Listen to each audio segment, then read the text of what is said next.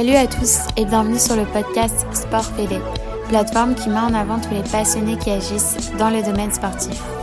Au cours de cet épisode, c'est un focus sur une discipline encore peu connue, le MMA, et ce grâce à Samir Faiding, coach et athlète de haut niveau dans cette discipline.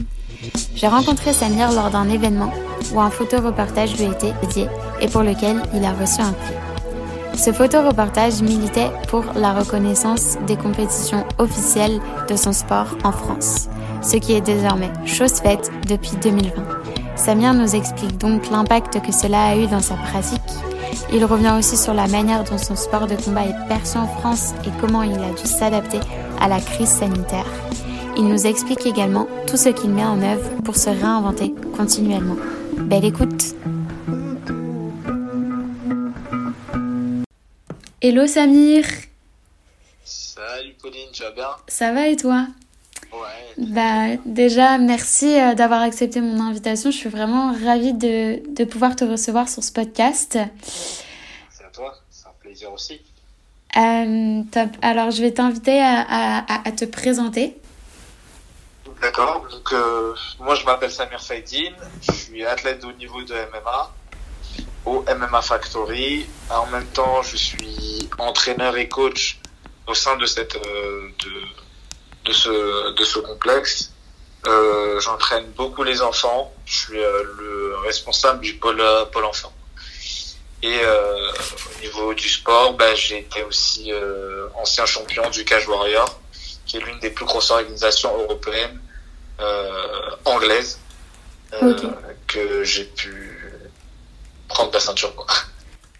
Qu'est-ce que c'est un peu le, le catch, catch Warrior?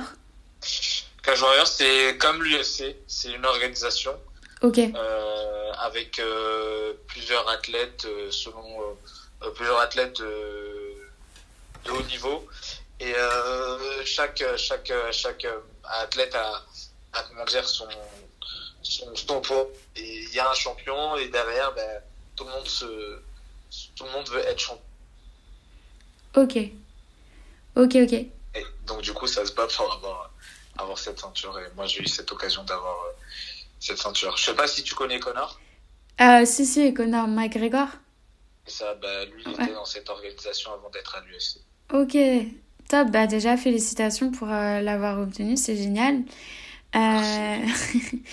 Est-ce que tu, du coup, tu peux nous en dire un peu plus sur ton sport? Parce que je suis pas sûre que, que tout le monde tout le monde sache un peu ce que c'est le MMA, quelle est un peu la différence avec la boxe anglaise, par exemple? Bah, le, bah, le MMA, c'est un sport euh, à part parce que il y a de la, en fait, il y a de tout. C'est-à-dire qu'il y a de la boxe anglaise, il y a des gens qui, qui peuvent faire du pied-point, tel que du kickboxing ou de, la boxe taille, des gens qui font du jiu-jitsu. En fait, c'est un mélange de tous les sports.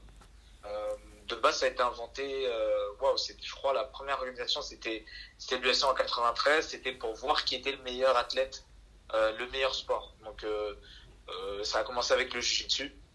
Donc, il y avait des compétitions entre lutteurs, contre, contre boxeurs, judoka contre, contre quelqu'un qui faisait de la lutte.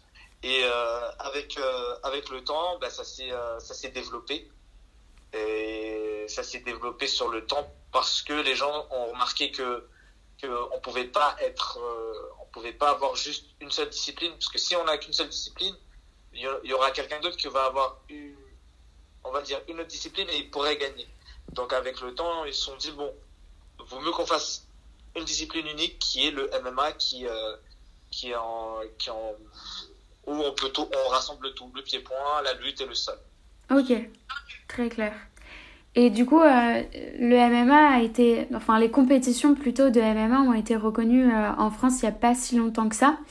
Est-ce que, euh, qu'est-ce que ça a changé déjà pour toi dans ta pratique? Et est-ce que tu peux un peu nous expliquer comment, pourquoi est-ce que ça n'était pas reconnu avant? Là, on va commencer tout simple par le pourquoi ça n'a pas été autorisé.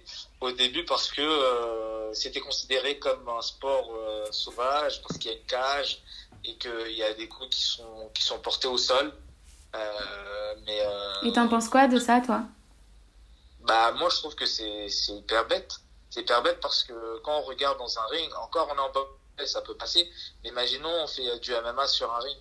Euh, moi, je connais des athlètes qui ont fait des, des, du MMA sur un ring. Il y en a qui sont éclatés l'oreille, qui sont, qui ont dû, euh, qui ont eu l'oreille arrachée ou qui sont tombés hors du ring parce qu'il y a des, il y a, il y a, comment s'appelle, il y a, il y a de la lutte. Donc la lutte, c'est, on, on, prend une personne, on le jette au sol. Et euh, imaginons qu'on est près d'un, d'un ring. Malheureusement, ben, la personne, elle peut tomber dehors, hors du ring. Euh, elle peut se blesser à cause de, du, du ring, tout simplement. Et ensuite, il y a aussi le fait qu'il y ait les frappes au sol. Les frappes au sol, en général, on se dit, ouais, la personne qui est au sol euh, peut pas se défendre. Je suis pas du tout d'accord avec ça parce que euh, bah, dans le MMA, il y a le, on apprend à se défendre en étant au sol, même si on se prend des coups. Je ne vais pas dire que euh, genre dès que tu sais combattre au sol, bah, tu peux tu peux pas te prendre des coups, mais si tu peux prendre des coups, mais tu as une façon de te défendre qui permet de pas se prendre des coups ou même de, de, mettre des coups si par exemple on est on est on est oppressé tout simplement.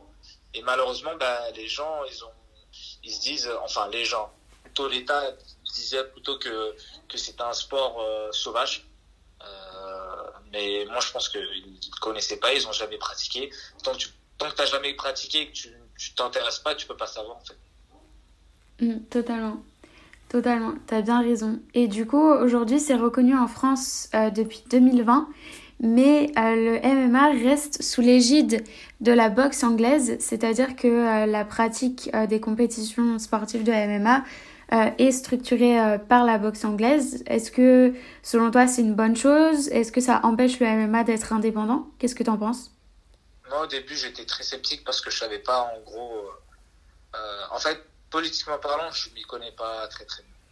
Mais euh, je, je, je, trouvais ça bizarre que ce soit la boxe anglaise qui, qui, qui le prenne, qui le, qui, qui le prenne ouais. parce que euh, déjà ils étaient contre, euh, contre, euh, contre le, contre le MMA et euh, aujourd'hui, bah, ils est sur l'égide de la boxe anglaise, tant mieux.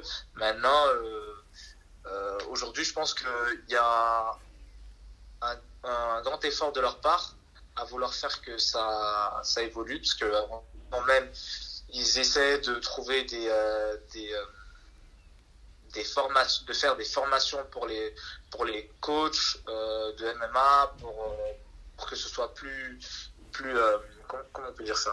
Plus développé, plus. Voilà, plus développé, et que ce soit bien pris en main par rapport à à, enfin, il y a oui, que ce soit encadré pour. Pas, quoi. Ouais. ouais. Il y a plus en, que ce soit plus encadré tout simplement. Donc c'est bien et euh, bah, j'espère que ça va continuer et qu'il n'y aura pas de, de changement d'ici là. Mm. Totalement. Et du coup, toi, qu'est-ce que ça a changé dans ta pratique? Est-ce que tu as pu euh, justement combattre euh, en France? Depuis cette Moi, j'ai eu la chance, avant même qu'il y ait euh, l'autorisation du, du, l'autorisation du MMA, de, de, de faire une compétition en France. Mais euh, on a joué un peu avec les. Enfin, celui qui a, qui a organisé a joué avec les règles de.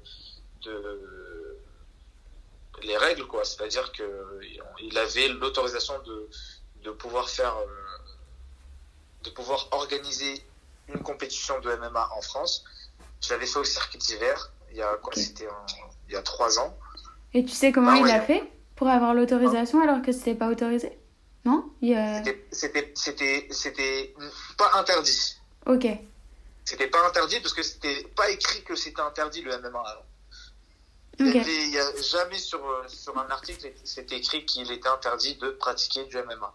Okay. Donc du coup on a du coup le ce, donc mon, mon coach qui lui était du coup le, celui qui a organisé euh, ça, bah, il a joué avec les, euh, les règles. Euh, et ça, ça s'est bien passé puisque il y avait la police, il y avait tout le monde qui était là, mais il n'y a personne qui pouvait l'arrêter puisque c'était pas possible de l'arrêter.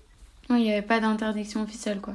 Voilà, okay. exactement. Et après, après ça, ouais, là, il y a eu une, une, interdiction de faire du MMA. Ah ouais, juste après la compète? Ouais, ouais. Oh la ouais. vache. C'était en quelle année, ça? Ça, il y a, c'est récent, je crois, il y a 3-4 ans, je pense. Ok. Et ça s'est bien passé euh, Raconte-nous un peu cette compète, l'ambiance. Euh, Est-ce que c'était tendu parce que ça devait être une des premières, voire une des seules compétitions de MMA en France? Donc, est-ce que tu ressentais une tension particulière comparée à, aux autres compétitions que tu as pu faire à l'étranger ou pas du tout?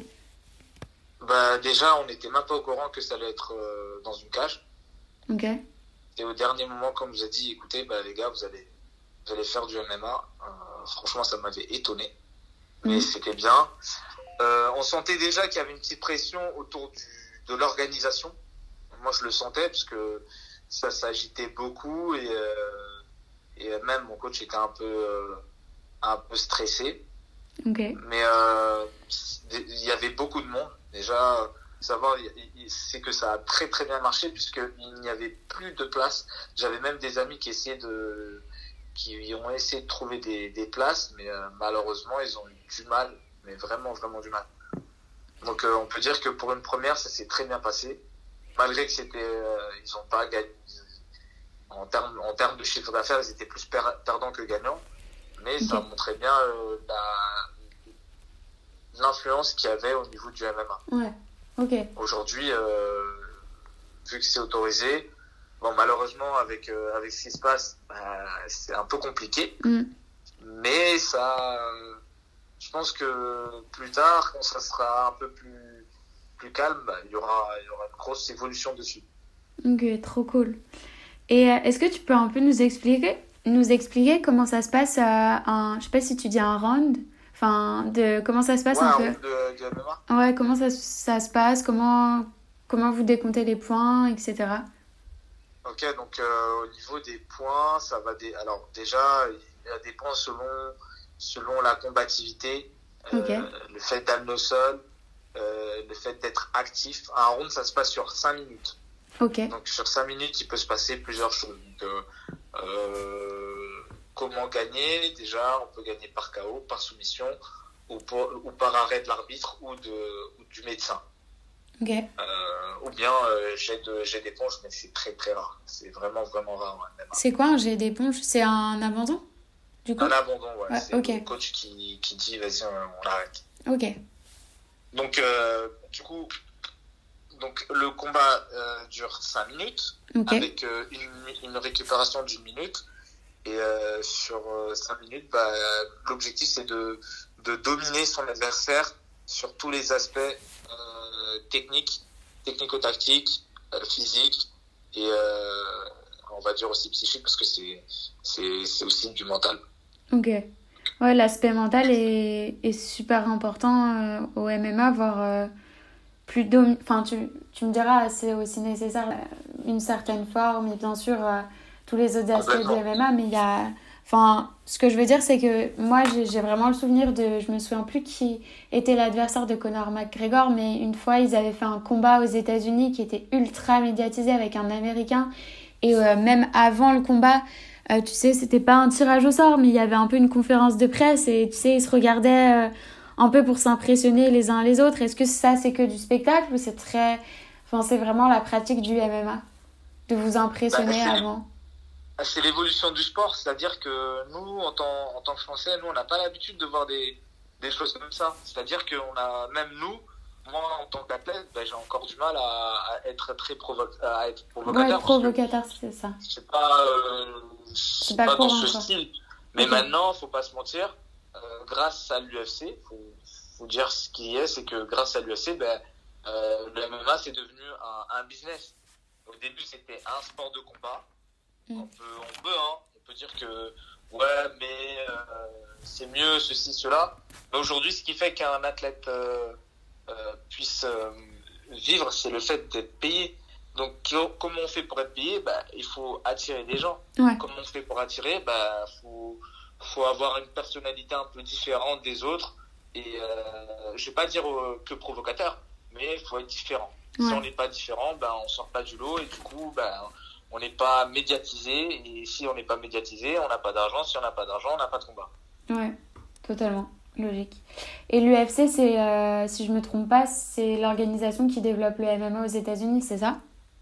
C'est ça, c'est l'une des plus grosses organisations euh, mondiales de, de MMA.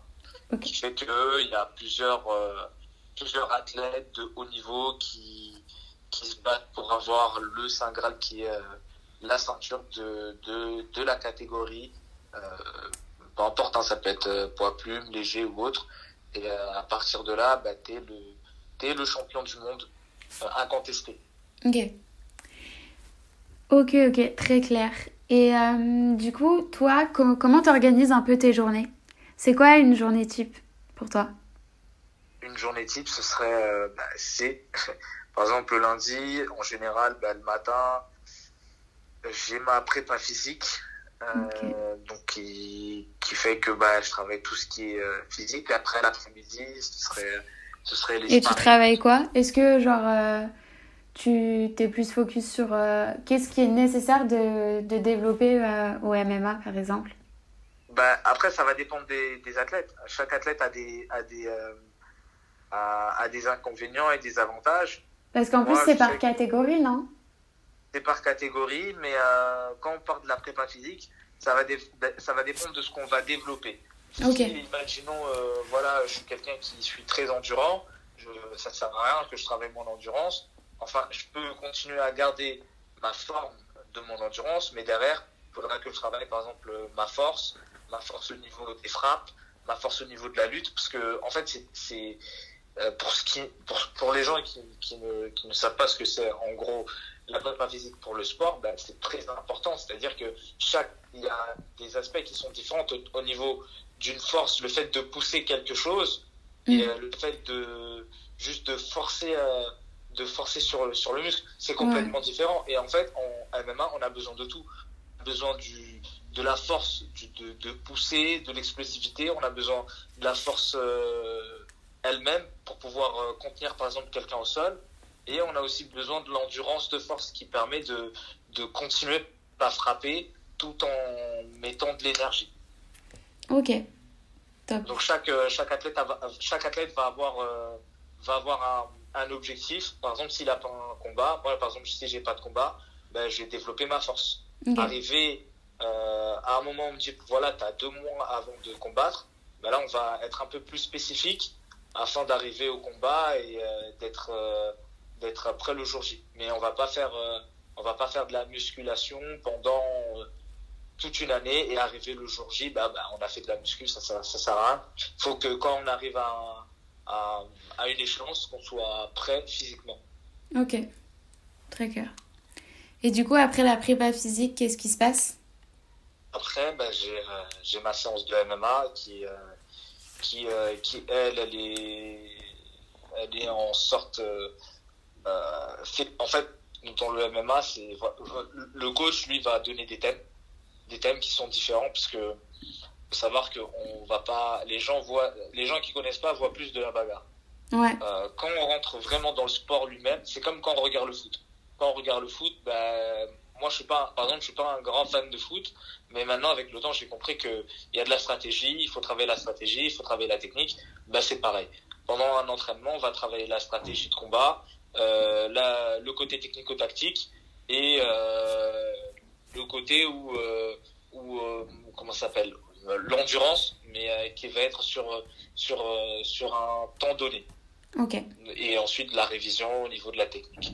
Donc pendant à peu près une heure, une heure et demie, on, on travaille tout ça avec des thèmes, euh, avec des sparring à thème, etc., etc. Ok. Et après, quand j'ai le temps, en fin de journée, j'essaie de faire des révisions, voir ce qui était bien, ce qui est pas bien, et, et essayer de, de m'améliorer. Ok. Top.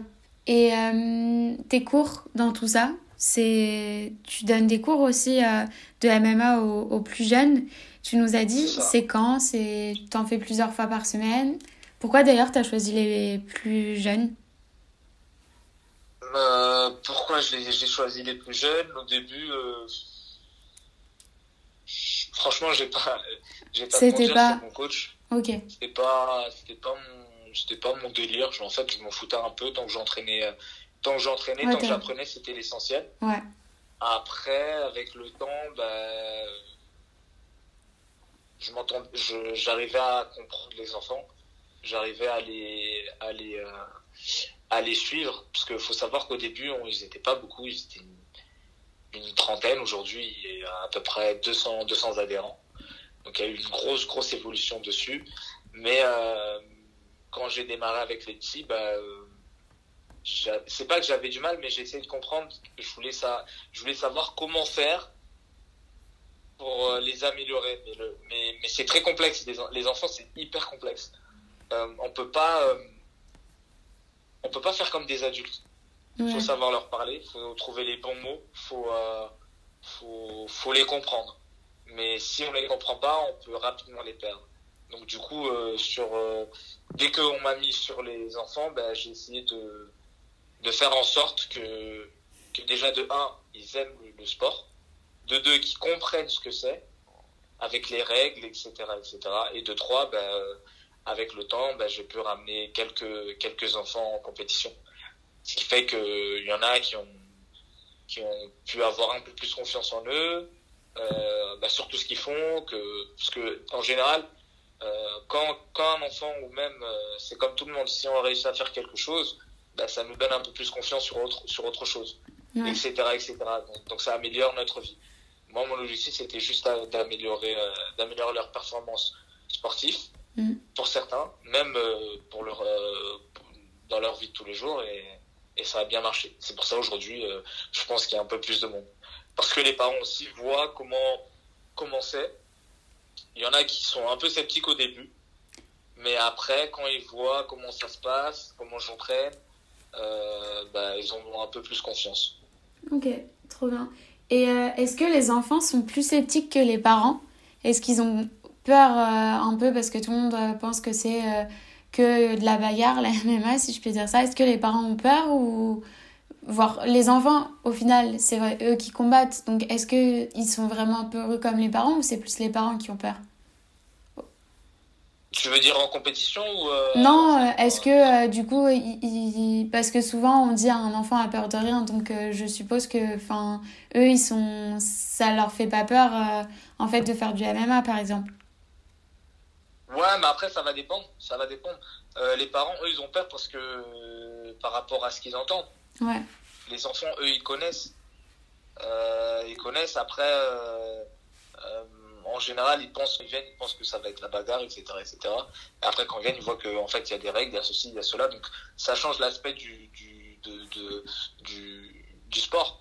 Ouais, c'est bien ça. En général, c'est plus les parents qui sont, qui se disent, ah ouais, mais faire ça, mais c'est un truc de sauvage. Euh, euh, il y a mm. du sang partout, euh, ça sera au sol, etc. Mais quand ils viennent, quand ils voient, quand ils voient comment ça se passe, ils disent ah ouais finalement il y a des règles, il y a une façon de faire, surtout avec des enfants, parce que les enfants, on peut pas se permettre de les, ça, va dépendre lesquels d'enfants, s'ils sont professionnels. Enfin, moi par exemple, hein, je, vais être bref dessus, c'est que j'ai des enfants, des amateurs, des gens qui viennent juste pour pour pour s'amuser, d'autres pour se canaliser, et il y en a qui veulent faire de la compétition. Aujourd'hui, je vais un pôle enfant compétition. Euh, ce qui va les différencier, c'est que eux, on va être un peu plus sur des sur de la technique et sur des sur des, euh, des aspects de règles de, de règles. Euh, ils doivent savoir jouer avec les règles.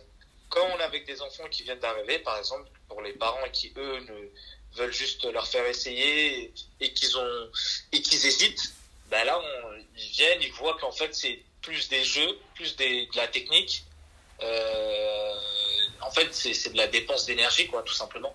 Ouais, totalement. Et quand ils voient ça, ben, ils ont un peu confiance. Mais au début, c'est vrai que c'est compliqué. Mm. Parce qu'ils connaissent pas. C'est comme si, euh, je sais pas, euh, j'entends j'entends dans les médias que en fait, Marseille, c'est rempli de, de racailles, de ceci, de cela. Et quand tu y vas, finalement, en fait, c'est pas du tout ça. Donc c'est pareil c'est la même chose. Ok.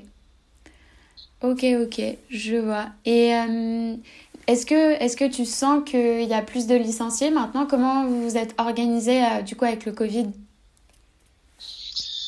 Avec le Covid, ça a été un peu... Alors, c'est compliqué. C'est hyper, hyper complexe parce que euh, déjà, il faut du... Dans le MMA, c'est comme tous les sports de combat, il y a besoin de contact. Ouais. Aujourd'hui, euh, avec euh, les amateurs, malheureusement, c'est pas grand chose. J'avoue ils, que. Ils peuvent pas jouer les amateurs du coup, c'est que les pros, non? Non, ils peuvent pas s'entraîner, il y a que les professionnels pour le moment. Après, avec euh, les, les règles, on, peut, on pourrait peut-être faire quelques groupes qui pourraient s'entraîner en extérieur. Je pense que ça, c'est faisable, c'est encore à. Faudrait s'adapter et tout, c'est ça? Sans contact? Du coup, pas de contact? Pas de contact, ce serait plus du, de l'entraînement, de la préparation physique spécifique. Ouais, ok.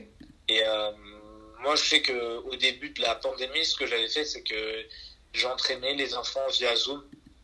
Ah, ok. Euh, donc, euh, je les entraînais tout le temps. Pardon? C'est bien d'avoir maintenu un peu euh, du lien et tout. Ouais, ouais, ouais, ouais c'était hyper bien, puisque du coup, on a trouvé des, des, astuces et tout.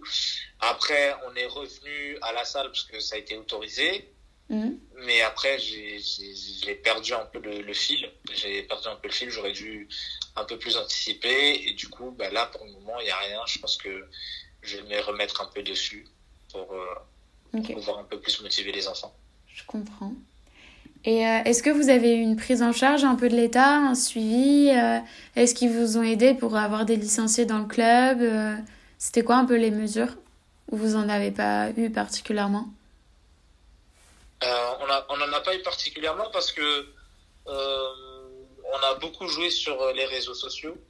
Ok. Et euh, sur le fait aussi que, bah, que le MMA Factory est connu, euh, faut, faut dire qu'en gros, le MMA Factory est connu dans le monde entier. Mm. Déjà parce qu'il y a eu Francis Nganou qui, faisait, qui était à la salle. Bah, déjà, ça fait une grosse, euh, grosse value au niveau du, du, du MMA euh, français et du MMA Factory. Mm. Ce qui fait que ça a attiré plus de personnes, plus de gens. Et euh, du coup, bah, il y a eu une grosse, grosse, grosse augmentation grâce à ça. Ouais. Et après, bah, on a pu avoir des, euh, des euh, comment s'appelle, des gens qui ont pu nous aider financièrement afin de développer, de développer le même factory. Ah, trop cool. C'est bien ça d'avoir un, un, peu du soutien pour quand même que tous les sports puissent se maintenir. C'est super important. Et, et du coup, toi, qu'est-ce que tu en penses un peu euh, de la place du sport euh, en France? Est-ce que tu trouves qu'il est pris en compte à sa juste valeur euh, Est-ce que tu penses qu'il y aurait des axes d'amélioration Qu'est-ce que tu en penses Je pense qu'il y a toujours des axes d'amélioration dans le sport au niveau de la France, parce que, bon, faut pas se mentir, le seul sport qui, qui marche, entre parenthèses, c'est le football. Mm. Après, faut pas, faut pas se, pas se leurrer, c'est que en France, c'est pas un, la France n'est pas un pays de sportifs. Euh, la France, c'est plus plutôt un pays où euh, on regarde les, on regarde la enfin on regarde le, sport, mais on le, on va pas le pratiquer. On va pas le pratiquer à, à, à haut niveau. C'est compliqué. Euh, moi, quand j'ai commencé, euh, ma mère, elle m'a dit continue tes études. Elle-même, elle n'était pas, elle n'était pas elle n'était pas trop d'accord avec moi. Mm. Après, quand j'ai passé mes diplômes et que je lui ai mis d'accord. T'as attendu de. T'as passé tous tes diplômes avant de d'être sportif de haut niveau du coup. Euh, vite fait, j'ai fait un bac pro commerce parce qu'il fallait un bac. Ouais, ouais. du coup, Mais ce que je veux dire, c'est que tu as validé tes diplômes. Et après, au niveau du sport, bah, j'ai passé mes diplômes aussi d'entraîneur. Là, je suis en train de passer un DEGEPS en même temps, comme ça au moins bah, je continue à évoluer. Qu'est-ce que c'est un euh, jeu? C'est quoi le diplôme que tu passes? C'est un diplôme d'État. C'est un diplôme d'État euh, Trop bien. Euh, au niveau de la, jeunesse et des sports. Et ça me permet en gros de, de former les, de former les, les, les futurs coachs de MMA. Ok, trop bien. Tu développes beaucoup, dis donc. Félicitations. Bah, je, pense, je pense que c'est important. Je pense que c'est important. On ne peut pas rester sur, euh, sur, euh, sur ce qui est déjà acquis. Il faut mm. toujours aller chercher un peu plus loin. Ah, t'as raison. Et ça va justement aider euh, à ce que le sport se développe un peu plus aussi. Plus il y a d'entraîneurs. Exactement. Surtout ton sport. Ça va permettre de plus le médiatiser. C'est trop bien. Bah, c'est un nouveau sport, donc je pense que c'est bien qu'il soit, qu'il soit bien encadré et que ce soit des gens, des gens qui, qui connaissent et euh, qui, ont, qui, a déjà, qui ont déjà de l'expérience de, dessus, mm. Euh, qui vont aider à, à, ce, développement. Mais si on laisse n'importe qui faire le sport, ben, ça devient un sport sauvage. Ouais, je suis bien d'accord, totalement. Et, euh, et qu'est-ce que toi, le sport t'a apporté dans la vie? À partir de, y a eu, Est-ce qu'il y a eu un moment où tu t'es dit, je vais en faire mon métier? Est-ce que le sport a toujours fait partie de ta vie?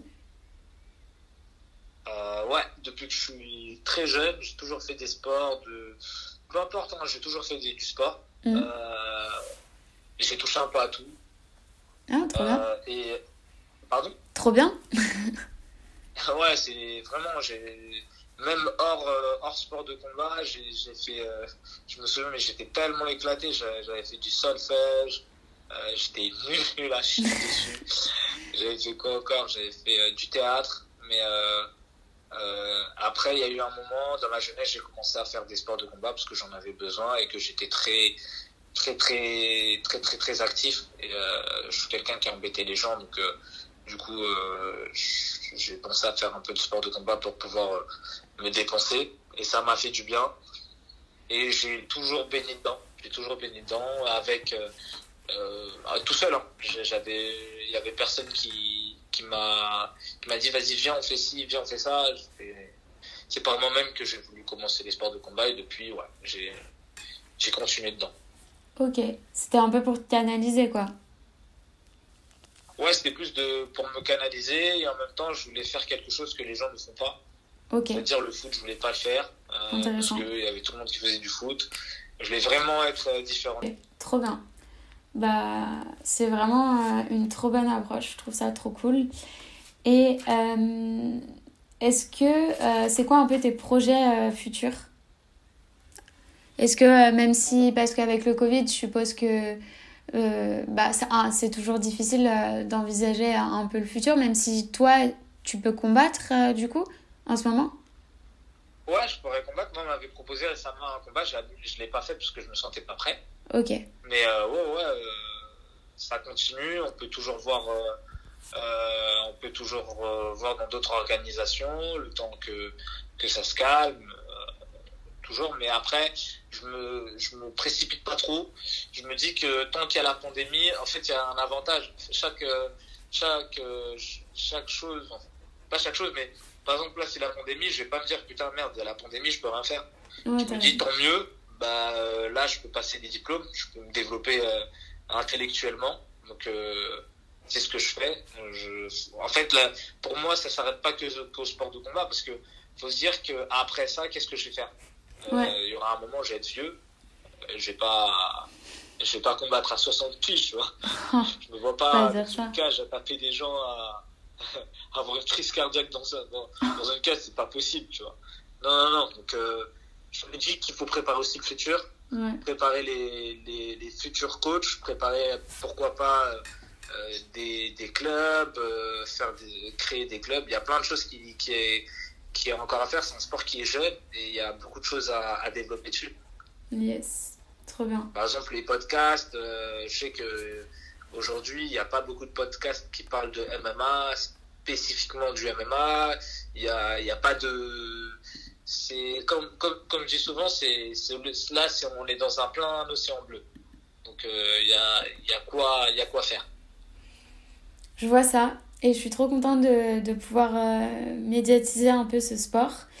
Euh, et du coup, quand tu dis environ les, les sportifs au MMA, ils arrêtent leur carrière à quel âge? Ça dépend. En fait, il n'y a pas de. Moi, je considère, pour moi, je considère que euh, tu le sens, en fait. Tu le sens quand il faut t'arrêter. Il y en a qui vont arrêter à 35, comme d'autres qui vont arrêter à 40, 45. Mais on le sent, hein, parce que le corps, il, il parle. C'est-à-dire que quand tu commences à avoir plusieurs blessures, quand tu commences à avoir moins confiance en toi, quand tu penses déjà à autre chose, c'est qu'en vrai, ça y est, laisse tomber, quoi. Passe à autre chose. Mm. Donc en vrai, c'est ton corps qui le décide. Euh, et après, euh, c'est toi qui, qui, qui as le choix. Ouais, il n'y a pas d'âge euh, particulier. Ok. Et euh, j'avais une autre petite question. Tu, tu me disais que y avait, on t'avait proposé une compète il n'y a pas si longtemps que ça et que tu te sentais pas prêt. Ça veut dire que quand on, on- en fait, comment ça se déroule un peu les compétitions dans le sens, il n'y a pas un championnat avec des dates fixes, on vous propose à la file des dates?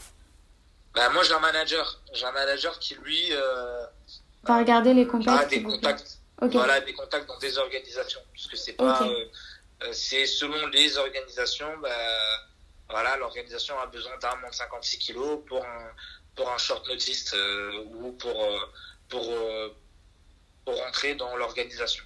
Donc lui, il me propose selon ma forme, bah, je lui dis si c'est bon ou pas, et, et après on discute. Discute, on se met en accord. On se dit, ouais, bah écoute, si tu fais ce combat, il y a ci, il y a ça, sinon, bah, c'est pas grave, etc. etc. Donc c'est de la discussion, et après, dès que dès qu'on a trouvé un accord, bah, soit on le fait, soit on le fait pas, et on attend ou on y va. Ok, top. Et euh, du coup, là, dans tes projets, de ce que, de ce que je comprends, c'est euh, tu es plus dans le mood, euh, tu te réinventes, tu, tu tires profit de cette euh, pour pouvoir te réinventer, développer ton sport et, et puis après te centrer plus sur les championnats quand ce sera un peu plus, plus, possible de, plus possible de le faire, du coup. En fait, les deux, parce que tout peut arriver tout peut arriver au niveau des, du sport. C'est-à-dire que moi, je me suis donné là deux mois pour me, pour me préparer avant, avant qu'on me propose n'importe quel combat. Parce que tout peut arriver. Hein. On, peut, on peut dire, imaginons d'un coup, ils ont besoin de quelqu'un euh, le plus rapidement possible. Je ne peux pas me permettre de m'arrêter et de me dire, euh, bah, je vais attendre. C'est pas moi qui décide. Ça va être, c'est le temps qui va, c'est le temps qui va jouer. Et des fois, c'est de la chance, des fois, c'est, c'est pas de chance. Tu vois, donc, euh, moi, je me dis, voilà, je continue à m'entraîner, je continue à me développer, mais il euh, faut absolument que j'avance parce que on peut, on peut pas, pour moi, je peux pas rester sur, sur le fait que de faire du. Je suis quelqu'un qui, j'aime pas être, euh, j'aime pas faire une seule chose. C'est vrai que c'est pas bien de faire plusieurs choses en même temps, mais aujourd'hui, je vis de mon sport et je veux vraiment vivre. si c'est pas de mon sport, ce sera quelque chose qui est autour de mon sport. Ok. Euh, je voulais un peu euh, finir ce podcast par euh, des questions un peu plus personnelles sur toi, si ça te va. Est-ce que tu as un modèle, que ce soit une personnalité qui t'inspire, que ce soit un sportif ou non, d'ailleurs, et qui t'aide par exemple à développer dans ton sport? Un modèle, une personnalité qui te permet de te développer dans le sport du coup? Euh, Est-ce que j'ai un modèle?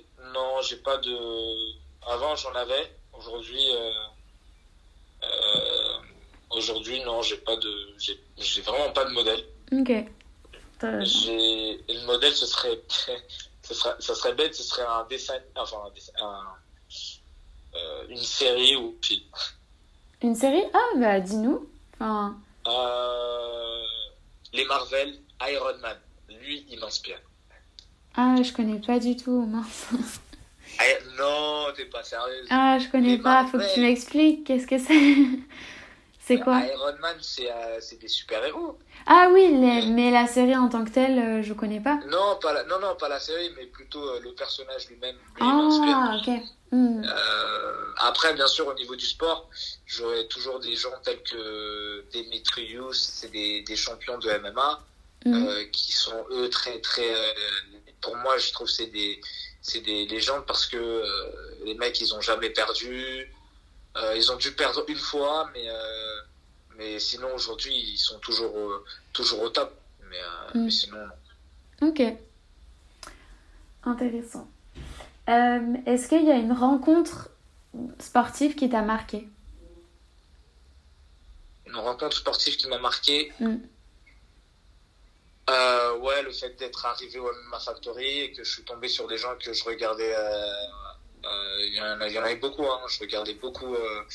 étant plus jeune, je, vu qu'il n'y avait pas de, gros, gros, gros médias qui étaient dessus, ben, il y avait des, des, des, des, magazines spécialisés. Et quand je suis arrivé, par exemple, à l'ancien MMA Factory qui était le CrossFight, bah, je suis tombé sur des gens que je suivais depuis que j'étais jeune et euh, ça m'a ça m'a donné un peu plus confiance parce que j'ai eu des j'ai eu des conseils, j'ai pu tourner avec eux, j'ai pu euh, faire des combats avec eux et c'était un honneur. par exemple, par exemple, il y en avait un qui s'appelait Carla Moussou qui lui euh, j'avais fait un stage avec lui et cinq ans après, ben, je me retrouve dans, dans le même club à m'entraîner avec lui. Donc, ça fait grave plaisir de, de voir que, que j'avance. Ouais, le travail paye. Hein. Pardon? Le travail paye, t'as raison. Le travail paye, ouais. Le travail paye à celui qui veut, qui veut travailler. Mm, totalement. Merci pour cette petite anecdote, c'est trop cool. Euh, Est-ce qu'il y a un, du coup, peut-être c'est ce, cet événement dont tu viens de nous parler, mais est-ce qu'il y a un événement euh, qui, qui t'a marqué, euh, que ce soit dans le sport, pas forcément le tien du coup. Est-ce qu'il y a des JO qui t'ont une course, par exemple, euh, enfin, en athlétisme? Est-ce qu'il y a vraiment, ou peut-être, bah, tu me dis que tu n'étais pas trop foot, mais est-ce que la Coupe du Monde, un match de Coupe du Monde, il y a un truc qui t'a marqué et qui t'a fait que, où tu as compris que le sport, ça rassemble quand même et euh, où ça t'a vraiment fait quelque chose? Ou pas du tout? Bah, Le foot, hein. Le foot, vraiment, le foot parce que. Euh, parce que moi, j'ai vu, euh, enfin, j'étais présent lors de la dernière Coupe du Monde et euh, c'est là où tu vois que il peut se passer n'importe quoi. Bah, si une équipe est, est soudée, bah, tout le monde est soudé avec. Et c'est ce qui s'est passé le, le, jour de la, le, jour de la Coupe du Monde. Tout le monde était, tout le monde était heureux, tout le monde était content et, et, euh, et, et c'est là où tu t'en rends compte que t'es fier d'être français parce que t'as, as une, déjà t'as une équipe de ouf et mm. euh, t'as des t'as un pays qui qui, qui supporte euh, une grosse euh, une grosse équipe quoi. Ouais, totalement. Moi ça m'avait ça m'avait vraiment ça m'avait ça m'avait vraiment marqué parce que de partout tout le monde était heureux c'était la joie quoi. Mm. Totalement, le sport ça rassemble et euh, ça crée de belles valeurs aussi. Exact. Et ça permet aussi de rencontrer des gens, des gens euh, des gens qui te permettent d'avancer ou qui te, ouais, en gros d'avancer tout simplement. Totalement. Euh, autre petite question. Qu'est-ce que tu penses de Conor McGregor? Bah, C'est un très très bon athlète. Ouais. Déjà, c'est grâce à lui qu'aujourd'hui, en Europe, le MMA est connu. C'est vrai. Faut pas se leurrer. Faut quoi. pas se mentir. Mm. Ouais, ouais, mais complètement. C'est lui qui a fait en sorte que le, le MMA euh, se développe et qu'on en parle beaucoup. Euh, il a fait beaucoup de beaucoup de bien à ce sport. Franchement, euh, on peut dire ce qu'on veut. On peut dire que c'est quelqu'un qui est arrogant, qui est ceci, qui est cela, mais je pense que c'est sa personnalité. Avec le temps, bah, aujourd'hui, bah, c'est il s'est un peu assagi. Il est, euh, il est devenu un peu plus adulte et en même temps, il a pu faire son business. Mm. Grâce à ça, il a pu créer plein de choses et, euh, et tant mieux, et tant mieux. C'est vrai. Malgré que ce soit quelqu'un qui est, qui est au début, moi personnellement, je sais pas. Au début, je l'aimais bien. Enfin, au début, je, je croyais même pas à ce qu'il faisait. Ah, j'ai eu tort.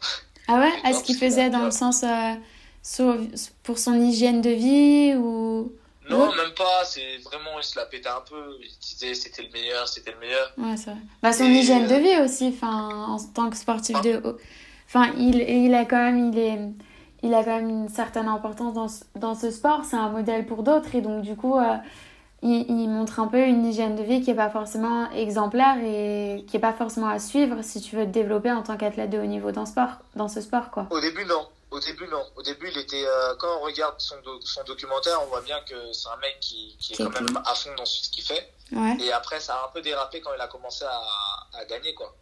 Ouais. Quand il a commencé à gagner de, de, du, du vrai argent on, on, a vu un côté Connor un peu, un peu trop excessif, un peu trop arrogant, un peu trop, un, un peu trop tout.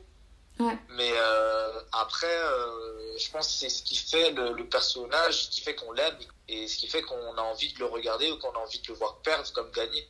Mm. S'il n'y avait pas ça, je pense que ça, ça, aurait été un peu compliqué. Mais euh, c'est grâce à lui qu'aujourd'hui, qu'on qu s'en rend compte qu'on peut faire du business avec le MMA surtout en tant qu'Européen. Ouais, totalement. Totalement. Et du, du coup, j'allais finir ce podcast en te demandant qui est-ce que tu as envie d'entendre sur ce podcast, justement. Waouh euh, Sur ce podcast. Euh... Est-ce qu'il y a un athlète? Est-ce qu'il y a. Mais pas forcément un athlète de haut niveau, quelqu'un que tu connais qui a un rapport particulier avec le sport et qui a envie d'en parler? Euh, moi, je pourrais t'en dire plein. Après, dans mon sport, je pourrais t'en dire plein. Mais je pense que c'est bien euh, de de. Allez, j'en dirais un comme ça. Nicolas, Nicolas Nicolas qui, est, qui s'appelle Smart Fight, qui est un spécialiste, je lui fais carrément la pub, qui est un spécialiste de la préparation physique. c'est, moi, je suis fan de, de ce qu'il fait parce que c'est une personne qui, qui depuis que je le connais, bah, il s'est spécialisé dans, dans, son sport. Et euh, depuis, c'est l'un des meilleurs, euh, pour moi, l'un des meilleurs préparateurs physiques ainsi que nutritionnistes euh, qui existent en France. Ok. Bah écoute, Nicolas, si tu nous entends, tu es le bienvenu. Et euh, bienvenue. Ouais, je, je, serais super intéressée de, de l'interroger et d'avoir un, un peu son retour sur tous ces sujets parce que souvent on a tendance à, à, entendre beaucoup les sportifs, mais derrière le sportif, il y a toute une préparation en fait et le sportif il est jamais seul et donc tous les gens qui sont autour de lui ils sont tout aussi importants et ils ont un autre regard et, et c'est vraiment super intéressant d'avoir leur avis aussi. Tout à fait, tout à fait, je suis complètement d'accord avec toi. Donc trop bien. Merci beaucoup. En tout cas pour cet échange, euh, ça m'a fait trop plaisir de, de, pouvoir en apprendre plus sur, euh, sur, sur ton sport et j'espère que, que bah, ça va continuer à se médiatiser et que le Covid ne va pas arrêter tout ça, bien au contraire. Espérons-le. En tout cas, merci beaucoup à toi de m'avoir invité. C'était un plaisir d'avoir partagé ma petite connaissance. Et euh, bah, j'espère qu'on aura l'occasion peut-être une autre fois pour autre chose. Ouais, avec grand plaisir. Merci beaucoup. Où est-ce que les gens peuvent te suivre? Alors moi, je suis hyper actif euh, au niveau d'Instagram. Ok. Euh, bah, Samir Faidi. Top. Je le mettrai en lien en dessous. Et, et voilà, on va pas me manquer sur Insta. Ok. On doucement mais sûrement. Top. Merci beaucoup Samir. À très vite. De rien, à très vite. Merci grandement Samir pour cet échange qui, je l'espère, vous aura permis de découvrir ou de changer votre regard sur le MMA, pratique sportive qui a toute sa place. N'hésitez pas également à suivre Samir sur les réseaux, hashtag Samir Fading sur Instagram. À très vite